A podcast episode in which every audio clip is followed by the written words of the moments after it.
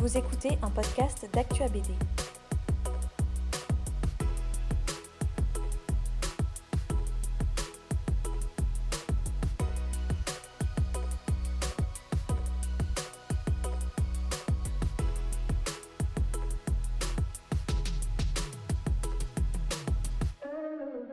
Alors, euh, ben moi, je, je suis donc Ainara euh, Ipas et je suis tombée dans la BD euh, lors de ma première expérience professionnelle.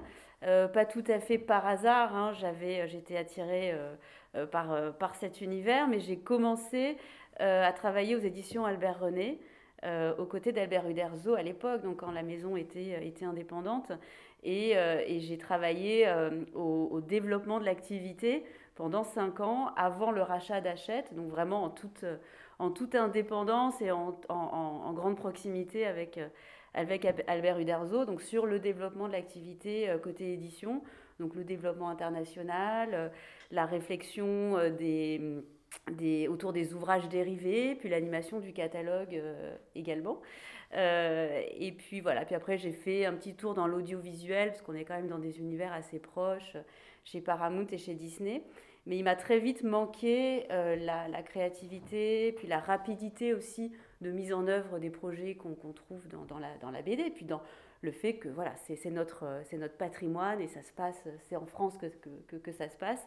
Et, euh, et j'ai rejoint Moïse Kissous euh, au moment où il a pris lui son indépendance. Euh, enfin racheter les parts euh, de Jungle à Casterman euh, pour l'accompagner là aussi euh, dans bah, la, structuration de cette, de, cette, de cette nouvelle activité indépendante avec voilà, deux activités, une activité autour de la BD grand public, licence, et la création d'une collection en, librairie voilà, visant à installer en fait une maison d'édition pérenne qui euh, je crois, a démontré aujourd'hui euh, euh, bah, sa, sa, capacité à, à s'être installé dans le paysage de, de l'édition.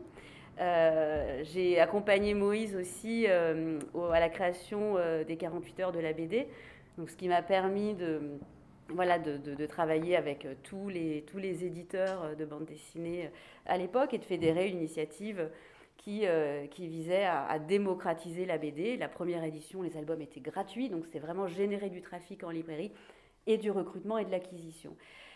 Et c'est finalement quelque chose que je retrouve aujourd'hui, cette idée d'aller chercher des publics euh, qui euh, ne sont pas euh, des lecteurs, qui ne sont pas aujourd'hui des consommateurs de BD, qui quelque part échappent aux maisons d'édition, et euh, d'aller les chercher avec bah, un nouveau format dont on sent qu'il est extrêmement affinitaire, dont on sent que les jeunes lecteurs et lectrices euh, bah, dont on sent qu'il se, il se l'approprie en fait euh, très rapidement, très intuitivement.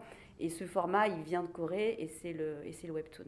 Alors pour dresser un, portrait de, ce paysage de la lecture graphique numérique en France aujourd'hui, euh, si on devait le comparer euh, au marché, euh, par exemple, asiatique, hein, qui est le marché euh, bah, qui est en hyper croissance aujourd'hui et qui arrive chez nous, je pense qu'aujourd'hui, les initiatives de, lecture numérique euh, ont été, et je le dis sans jugement et sans critique aucune, mais des initiatives avant tout d'éditeurs avec euh, un prisme d'éditeurs, c'est-à-dire euh, des librairies euh, numériques de contenu sur des modèles copiés de la librairie physique, où finalement l'expérience est à peu près la, est à peu près la, la, même, avec voilà, des, des éditeurs qui vont décider de pousser une nouveauté. Donc la mise en avant va vraiment être à l'initiative de l'éditeur selon, voilà, selon ses, ses enjeux stratégiques, etc. Et la grosse différence avec euh, bah, le, webtoon notamment, mais aussi euh, d'autres plateformes de manga numérique, euh, c'est que on a une logique de plateforme. Et en fait, une logique de plateforme, qu'est-ce que je qu'est-ce que je mets derrière? C'est qu'on pense au lecteur, on pense à l'utilisateur avant tout. Et c'est ce, cet utilisateur finalement qui, va, qui, va, qui va guider nos décisions stratégiques. C'est pour l'utilisateur qu'on va, qu'on va modéliser l'offre la plus pertinente. on va essayer même de personnaliser cette expérience et on va ajuster sans arrêt euh, nos hypothèses de, euh, de catalogue, de mise en avant, d'éditorialisation on va l'ajuster en fonction de la façon dont les utilisateurs vont réagir. Donc c'est vrai que ça, va se traduire notamment par les modèles économiques hein, qui sont proposés. La, les, librairies numériques aujourd'hui dont Isneo font partie euh, sont des librairies qui vont principalement proposer de l'achat à l'acte, on achète un album et voilà et on euh, on, le lit dans un temps en plus qui est assez euh, assez assez restreint sur sur un téléphone portable, euh, donc une ergonomie qui n'est pas euh, non plus, euh, enfin en tout cas qui n'a pas été pensée au départ pour l'utilisateur. La BD, elle a été, elle a été, elle a été avant tout créée pour le, pour le format papier. Et à l'inverse de ces donc, plateformes asiatiques, qui elles vont avoir un contenu conçu pour le portable, aussi bien dans l'ergonomie, dans, le format, dans le, scroll vertical qui permet qu'on peut juste tenir finalement son, portable à, une main, euh, mais aussi dans l'arche narrative des récits. Euh, et d'ailleurs, ces récits sont construits vraiment de façon très très différente. Euh, le récit dans, dans, le webtoon, il est construit de façon à être sérialisé. Il est construit sur un modèle plutôt de série télé D'ailleurs, il est plutôt produit par des studios de production que par un binôme scénariste-auteur, comme, comme, on peut l'avoir dans, dans, la BD franco-belge. Euh, donc voilà, et aujourd'hui, euh, si on regarde un peu ce qui se passe en France, euh, on a un marché de la BD franco-belge numérique qui, qui, qui, qui, est stable, qui est stable, qui, qui, est même plutôt décroissant. Donc on n'est pas du tout dans une logique de de croissance, très peu d'acquisition de nouveaux lecteurs, c'est plutôt des gros, gros, gros lecteurs de BD qui vont euh, bah, venir euh, euh, bah, consommer encore davantage en numérique qu'ils ne pourraient le faire sur le, sur le papier. Donc c'est un complément de consommation. Les lecteurs d'ailleurs Disney sont plutôt des hommes de plus de 40 ans et la moyenne d'âge a plutôt tendance à augmenter. là où les plateformes pardon, asiatiques vont aller sur des terrains euh, ben, beaucoup plus jeunes, euh, beaucoup plus éloignés de la BD. Ce sont d'ailleurs bien souvent euh, des non-lecteurs de bande dessinée. Et ça, c'est très intéressant parce que là, on a un, terrain de, sensibilisation à l'œuvre graphique qui aujourd'hui passe par le webtoon, mais qui, pour un groupe comme Média Participation, représente vraiment un enjeu de de construire une communauté, de lui faire découvrir des contenus. Aujourd'hui, beaucoup de séries asiatiques. Demain, euh, évidemment, des contenus euh, qui seront des contenus euh, que nous aurons créés. Et nous, même au-delà de Média Participation, nous, les, les, créateurs français, nous, les créateurs européens. Donc, notre enjeu, il est, là aujourd'hui, et je, vais un peu plus loin dans le, propos. Hein. Euh, l'enjeu, il est, euh, de, prendre notre place sur ce marché et, euh, d'avoir, de développer notre propre patrimoine sans, laisser les Coréens, les Japonais aujourd'hui être les seuls détenteurs de ces droits qui, par ailleurs, en plus, sont des droits qui qui s'exportent, euh, qui se diversifient, euh, qui deviennent des séries télé, enfin voilà, qui sont des euh, qui sont, qui sont, qui sont des vraies franchises.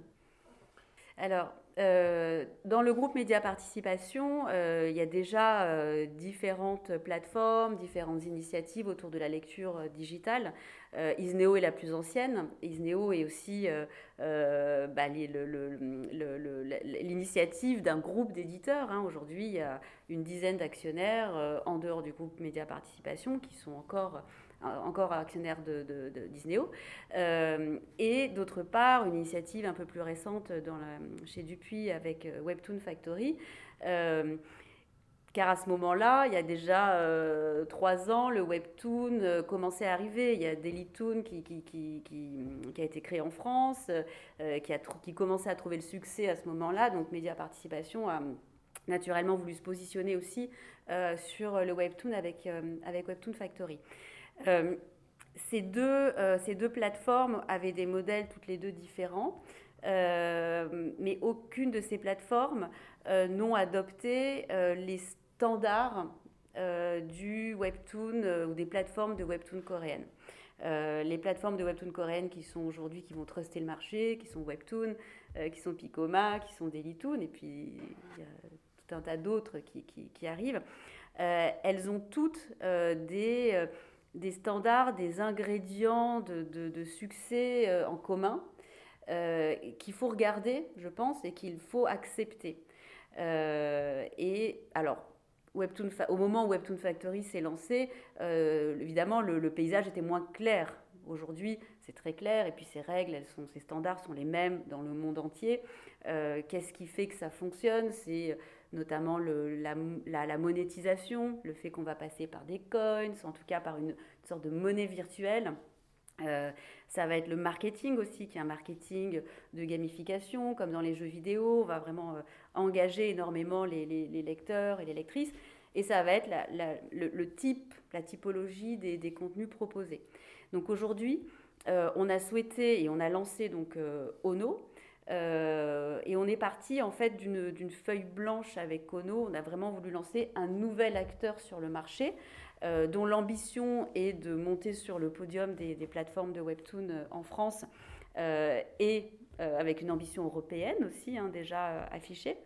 Euh, et Ono reprend clairement tous ces standards du marché.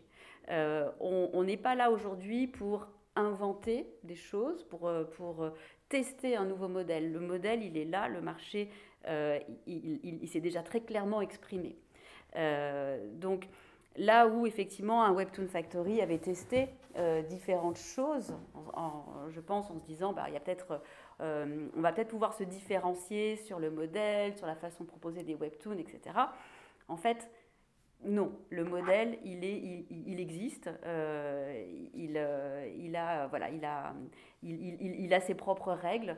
Euh, donc c'est pour ça qu'on a voulu lancer cette plateforme, euh, la développer, la concevoir, vraiment de façon à ce qu'elle soit très très similaire à une autre plateforme de Webtoon. Après, qu'est-ce qui va nous différencier? Ça va être notre contenu, évidemment, donc ça va être notre capacité à avoir accès à des séries euh, de qualité euh, d'Asie, de, euh, d'avoir accès évidemment aussi aux séries de Webtoon qui sont créées par des éditeurs français. Donc Webtoon Factory, la plateforme, elle, va fermer. En revanche, les contenus et le, label Webtoon Factory continue à exister, continue à, à, proposer des séries de création française. Donc ça, c'est absolument, absolument essentiel. il faut qu'on soit en capacité de faire de faire découvrir euh, ces séries. Euh, et un autre élément de, de, différenciation, euh, ça va être notre expertise locale. Aujourd'hui, on a une équipe d'experts, d'experts digitaux, d'experts dans leur domaine, mais aussi de voilà d'experts locaux. Et c'est, je pense vraiment quelque chose que les plateformes coréennes comprennent, c'est que on a beau être dans le digital, on a beau avoir à peu près la même appli d'un point de vue dev partout dans le monde, euh, il est absolument nécessaire de connaître son marché pour choisir les bons contenus, euh, les avoir la, bonne approche euh, dans la façon dont on va les proposer, dont on va les éditorialiser, avoir l'accès, la connaissance du réseau des prescripteurs euh, sur le marché, qui vont être des influenceurs, qui vont être des, des relais euh, médias, euh, qui vont être des, des, agences, etc. Donc il y a aujourd'hui, Ono, il y a toute une machine, une sorte d'ingénierie derrière et d'expertise très, très 100% locale. Et c'est vrai qu'aujourd'hui, je, je, mentionnais l'ambition européenne, c'est quelque chose qui, qui a été bah, dans le dans, le, dans le, la genèse même du projet, hein, parce que il n'y a pas forcément aujourd'hui euh, de place euh, pour que chaque, euh, chaque éditeur ou chaque groupe d'édition ou chaque pays en Europe arrive avec sa nouvelle plateforme. On, peut se dire que on peut travailler ensemble et réunir nos forces parce qu'en face, on a des géants du, du numérique, des géants de l'industrie, en fait, sont des géants de l'industrie, les géants coréens qui sont en face de nous, donc on est, on est petit. Euh, donc on a intérêt effectivement à, bah, mutualiser nos efforts. Mais quand on pense euh, stratégie européenne, euh, on ne pense pas à Ono Paris qui va gérer depuis Paris des lancements dans les autres pays. Ça, ça, ne pourra pas marcher comme ça. En tout cas, on est convaincu que voilà, il faut, il va falloir dupliquer cette, cette euh, cette structure-là euh, d'équipe locale très très très experte, très proche aussi de son marché. C'est aussi euh, du community management, c'est aussi des gens qui savent parler à, leurs lecteurs, à leurs lectrices et, répondre à leurs attentes au plus vite. Alors c'est vrai qu'il y a une autre plateforme dans le groupe dont je m'occupe également qui est Isneo. Et Isneo, Isneo a effectivement enfin, propose aujourd'hui de la BD franco-belge, euh, du manga et, euh, et des webtoons. Euh, les webtoons Disneyo sont progressivement retirés, je pense à ce jour quasiment intégralement de, de Isneo parce qu'ils n'y ont pas trouvé leur place, parce qu'on avait proposé un modèle d'abonnement qui, d'un point de vue financier, était relativement intéressant, mais ne permettait pas ce, cette cette lecture à l'épisode, euh, ce, voilà, ce jeu de, de, coins dépensés pour lire plus, ou d'attendre une semaine pour lire, le prochain épisode gratuitement, etc. Donc ça, on l'a sorti. Euh, et Isneo, aujourd'hui, euh, on est dans une, dans une phase de, recentrage, de travail aussi en profondeur de l'application. c'est une application qui, qui, a 10 ans d'existence donc euh, qui mérite d'être euh, repensé euh, là aussi dans son ergonomie, de penser les parcours clients, de se concentrer sur le cœur du lectorat qui, qui, sont les lecteurs de BD franco-belge et qui sont très nombreux. mais voilà, en allant un petit peu plus loin. Donc on a des axes qui sont l'éditorialisation, qui sont les parcours clients, euh, et qui sont bah, l'ergonomie, la rapidité de téléchargement, etc. Donc euh, des enjeux assez vastes. Euh, on a recruté une personne qui, travaille aujourd'hui à 100% sur cette feuille de route de voilà, là où on veut aller. là où on veut aller à fin, fin 2023, mais aussi là où on pourrait se projeter. Parce qu'aujourd'hui, on, a tout un tas de contraintes sur Isneo qui sont des contraintes de format. Ça reste une page de BD franco-belge qu'on va lire en numérique, euh, qui sont des contraintes de modèle économique, euh, en tout cas une donnée sur le marché, euh, qui est le, prix unique du livre. donc, on, doit voilà, travailler avec ces contraintes et, réfléchir à la manière dont on peut engager, dont on peut recruter des, des, lecteurs euh, voilà, donc on, explore. On se dit aussi que cette plateforme de Webtoon Ono euh, doit nous apporter aussi euh, des, apprentissages, des bonnes pratiques, une, une, très bonne compréhension des attentes des lecteurs digitaux pour nous permettre d'ajuster là aussi l'offre l'offre Isneo alors, le groupe est effectivement euh, euh, proche d'Ankama de, de, euh, et Ankama a son univers. Et Ankama a lancé donc très récemment une plateforme Allscreen qui a un positionnement différent de celui d'Ono. je pense que c'est assez manifeste dans le, dans le, le même le, l'UX, le graphisme de la plateforme, où, et que je trouve d'ailleurs très très réussi, très belle, on est immergé dans l'univers d'Ankama, de mon point de vue. Euh, donc je, ça, c'est la démarche d'Ankama, c'est un prolongement, mais comme ils savent très très bien le faire dans le jeu, dans, l'animation, etc., c'est un prolongement de leur univers. Donc c'est vraiment une émanation de ce qu'ils sont euh, et, une volonté d'Ankama bah, de, euh, comment dire, de, proposer leur contenu dans, dans, ce nouveau format, euh, dans ce nouveau format aussi. Et, c'est une, expérience qui va être très intéressante à, regarder, évidemment, parce que là où les séries coréennes sont pensées avec, en tout cas les séries de webtoon, sont pensées avec des climax à chaque épisode, justement pour générer de l'engagement, les séries de BD franco-belge, de manière générale, n'ont pas été construites sur ce schéma-là. Donc ça, ça, sera intéressant de voir euh, est-ce que telles qu'elles sont construites aujourd'hui, est-ce qu'elles peuvent justement générer cette addiction aussi par la lecture et l'achat de, de, chapitres? On pourrait très bien imaginer, je pense qu'on doit imaginer que des licences telles que Spirou, telles que Marsupilami, et puis des licences en dehors du groupe Média Participation aussi, trouvent euh, leur place sur ce marché des webtoons. Et je pense que c'est très important parce que ça veut dire que euh, on, va va permettre à ces licences aussi d'aller chercher des nouveaux lecteurs et de rajeunir et de continuer à recruter. La question, c'est sous quelle forme euh, ces licences vont pouvoir s'insérer dans ce marché? Aujourd'hui, moi, je vois deux, deux possibilités une possibilité assez simple finalement, on webtoonise. Donc c'est déjà ce, nouveau jargon euh, dans le milieu. On prend le, finalement le format papier et puis euh, avec un logiciel ou des, bons graphistes, on va finalement euh, rendre de l'horizontal en vertical et puis retravailler un peu le, décor pour qu'il puisse se fondre. Mais on ne va pas finalement toucher profondément à la structure, au contenu. Donc ça c'est un axe effectivement, c'est un axe sur lequel on travaille et je pense qu'il faut être très, voilà, très, très modeste à ce stade et, et que le, test, proposer euh, cette expérience euh, est le minimum qu'on puisse faire.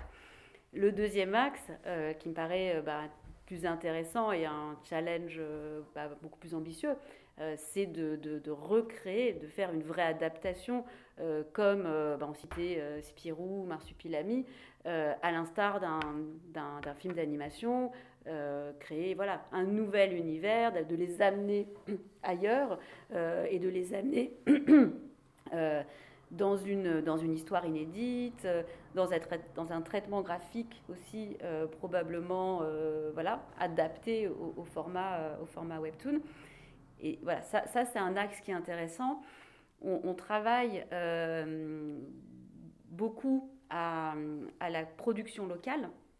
Euh, ça, prend, ça, va prendre du temps d'être, euh, de faire de la production locale en studio comme les Coréens le font. Les Coréens ont des studios, euh, il y a aujourd'hui plus d'une centaine de studios de production de webtoon en Corée, extrêmement industrialisés dans la production de webtoon. Industrialisé ne veut pas dire bâclé au rabais. Hein. C'est, très cher de produire un, webtoon. Hein. Une série de webtoon, c'est entre 200 et 500 000 euros en, coût de production. Donc on n'est pas, euh, voilà, pas sur du contenu euh, cheap, euh, bâclé, etc. C'est un vrai coût derrière. Et en Corée, il y a à peu près en moyenne 7 équipes différentes qui vont travailler à la production d'un webtoon. Donc c'est et, sur des métiers qui sont quasiment, enfin extrêmement similaires à la production d'animation. Donc on travaille, nous, en interne, euh, avec euh, bah, les studios d'animation du groupe, avec euh, Ellipse Studio en particulier, à ces nouveaux modèles de production. Voilà, donc on réfléchit, on regarde comment les Coréens font, on discute avec les Coréens. et ça, c'est un enjeu. Parce que ce qu'on sait, on sait faire aujourd'hui du webtoon d'auteur, donc voilà, de même, sur le modèle de la, BD euh, classique, un éditeur, son auteur, son dessinateur, ou, juste un auteur-dessinateur. Euh, euh, mais ça, c'est une proposition. Mais développer voilà, le webtoon de studio, c'est bah, une nécessité. C'est une nécessité pour faire face, là encore, aux géants qui sont en face de nous et pour bah, créer les conditions de création de, de séries local avec un potentiel euh, international. Euh, pour la France, mais potentiellement aussi euh, à l'échelle européenne. Et, de pouvoir amener justement dans ces productions de webtoon locales ben, une touche de local. Et ça, qu'est-ce que, comment se va, de quelle manière va se traduire cette touche? Là encore, pense que c'est l'expérience qui va pouvoir nous, les, les, les, les expérimentations euh, qui vont pouvoir nous, le, nous apporter la réponse. Est-ce que c'est un dessin qui va être finalement plus, plus franco-belge? Est-ce que c'est le scénario qui va être... Euh, on, a, on est très très riche en, scénaristes en France. Est-ce que c'est le, voilà, la, touche scénaristique française euh, qui, qui, qui, fera la différence? Moi, je, je parierais plutôt sur, sur cette, sur cette option-là. Il y a aujourd'hui on est aujourd'hui déjà un pays extrêmement bien positionné en France, notamment dans la, création, dans l'animation.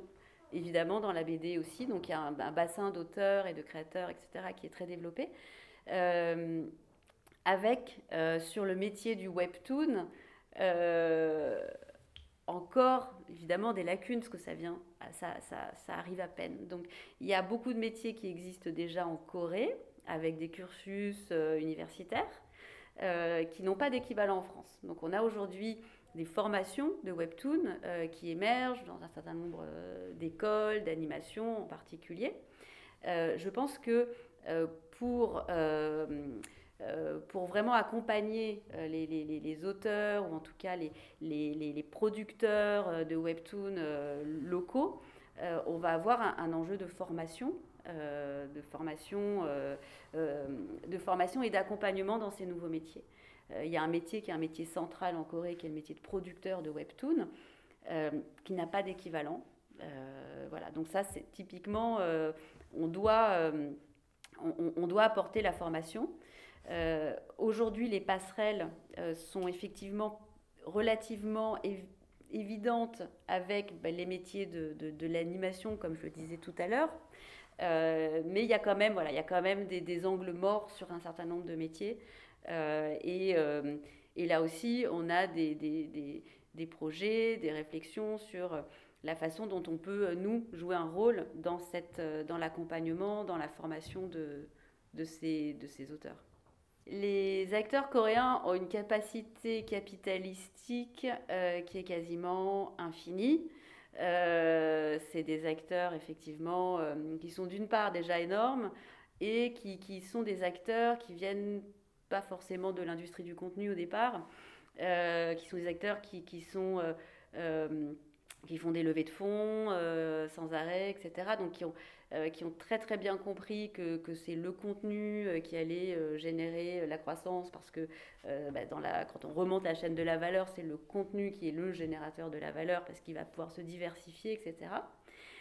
Une fois qu'on a dit ça, le contenu, le contenu euh, à, à, comment dire, euh, euh, a besoin encore une fois, d'une expertise et d'une connaissance du marché local. et, va toujours avoir besoin de, de se nourrir, de se réinventer, de, proposer des, récits euh, qui vont euh, bah, toucher euh, de façon encore un peu plus intime les lecteurs, les lectrices du marché local. Donc, le, les, les, les, acteurs européens, français, ONO, le groupe Média Participation, on, on, a une, une, longue histoire de créateurs, justement, de créateurs d'histoire d'une part et de créateurs d'univers, même plus, plus globalement.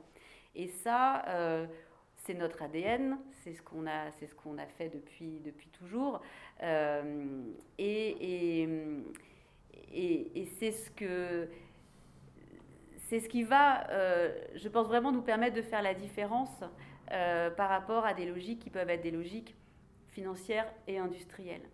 alors on n'est pas, pas tout petit, on a des ambitions, on, investit euh, de manière euh, quand même assez, assez, importante hein, dans ce marché. Euh, mais ce n'est pas un marché où, où la, surenchère de, contenu, par exemple, est la clé. Et on le voit, je, trouve je pense qu'on le voit au-delà du webtoon, c'est-à-dire qu'à un moment donné, ce n'est pas nécessairement les plateformes qui vont proposer les catalogues les plus, les plus profonds qui vont faire la différence. C'est les plateformes qui vont proposer les contenus les plus affinitaires. Je n'ai pas les, derniers chiffres euh, de, Netflix, mais euh, on, a quand même pu constater que le nombre de, de contenus de, Netflix qui sont, qui sont poussés, qui sont mis en avant, euh, ont tendance à réduire extrêmement. Et je pense que, les, que, le, comment dire, que la part de, de visionnage se concentre de plus en plus sur un nombre de contenus restreints par rapport à l'intégralité du catalogue. Donc, c'est plutôt ça, c'est plutôt se concentrer sur cette part-là de contenu euh, de qualité, de, extrêmement pertinent, euh, qui, qui, est notre enjeu plutôt que qu'avoir un catalogue infiniment long que de toute façon on va pas pouvoir, va pas pouvoir découvrir, qui vont pas générer l'engouement ni la capacité à devenir des franchises. Parce que dans les webtoons, quand, une fois qu'on a fait une romance sur un, sur un, sur, autour d'un, comment dire, d'un, d'une histoire très spécifique et qu'on va développer, euh, qu'on va faire 10 séries similaires à cette série-là, euh, chacune de ces séries similaires n'est plus une franchise en puissance, parce qu'elle est trop similaire, parce que euh, les personnages, l'histoire ne, ne, sont plus singuliers. voilà, alors nous, on va travailler justement sur, bah, sur des contenus plus, plus singuliers et, et sur, sur des univers qui, voilà, qui, doivent, euh, qui doivent avoir la capacité à, à, exister euh, au-delà même euh, du, du webtoon.